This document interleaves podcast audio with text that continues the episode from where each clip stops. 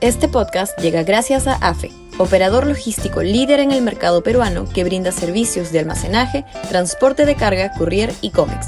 Los puedes ubicar en www.afe.pe.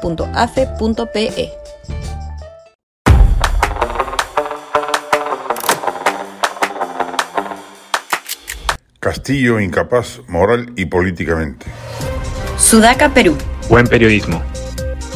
Más allá de cuál sea el desenlace final esta semana respecto de la confrontación entre el Ejecutivo y el Ejecutivo, con la vacancia y la disolución en los extremos, lo cierto es que el presidente Castillo le ha sumado a su incapacidad moral permanente una clara incapacidad política para gobernar un país.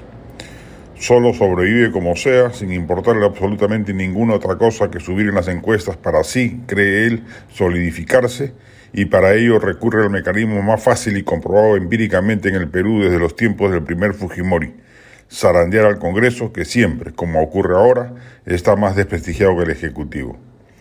El populismo político de cuarta es el que está desplegando Castillo, solo para salir airoso del riesgo de que el Congreso lo vaque, lo inhabilite o lo sancione de alguna manera que lo haga salir de poder y quedar indefenso frente a la avalancha judicial que lo espera por todos los estropicios penales cometidos bajo su responsabilidad, aún desde antes de que asumiera el poder el 28 de julio del 2021.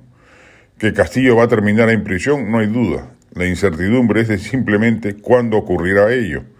Si el Congreso, tan mediocre y corrupto como el Ejecutivo, se pone los pantalones largos, se activa la coordinación política y se actúa en consecuencia, Castillo no debería durar unas cuantas semanas más en Palacio.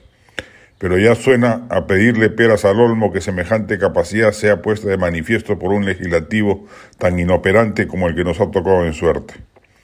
Lo cierto es que si Castillo no alborotaba el gallinero de la forma que lo ha hecho, tenía asegurada su presencia en el poder hasta el 2026 no lo iban a sacar nunca. Hoy, que ha puesto al Congreso contra las cuerdas, ha activado a la vez el mecanismo por el que podría llevar a dicho poder del Estado a tomar decisiones tan radicales como las que el Ejecutivo pretende, una jugada política de una torpeza inconmensurable.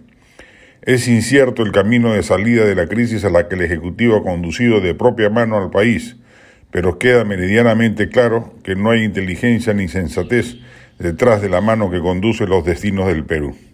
Este podcast llegó gracias a AFE, operador logístico líder en el mercado peruano que brinda servicios de almacenaje, transporte de carga, courier y cómics. Los puedes ubicar en www.afe.pe.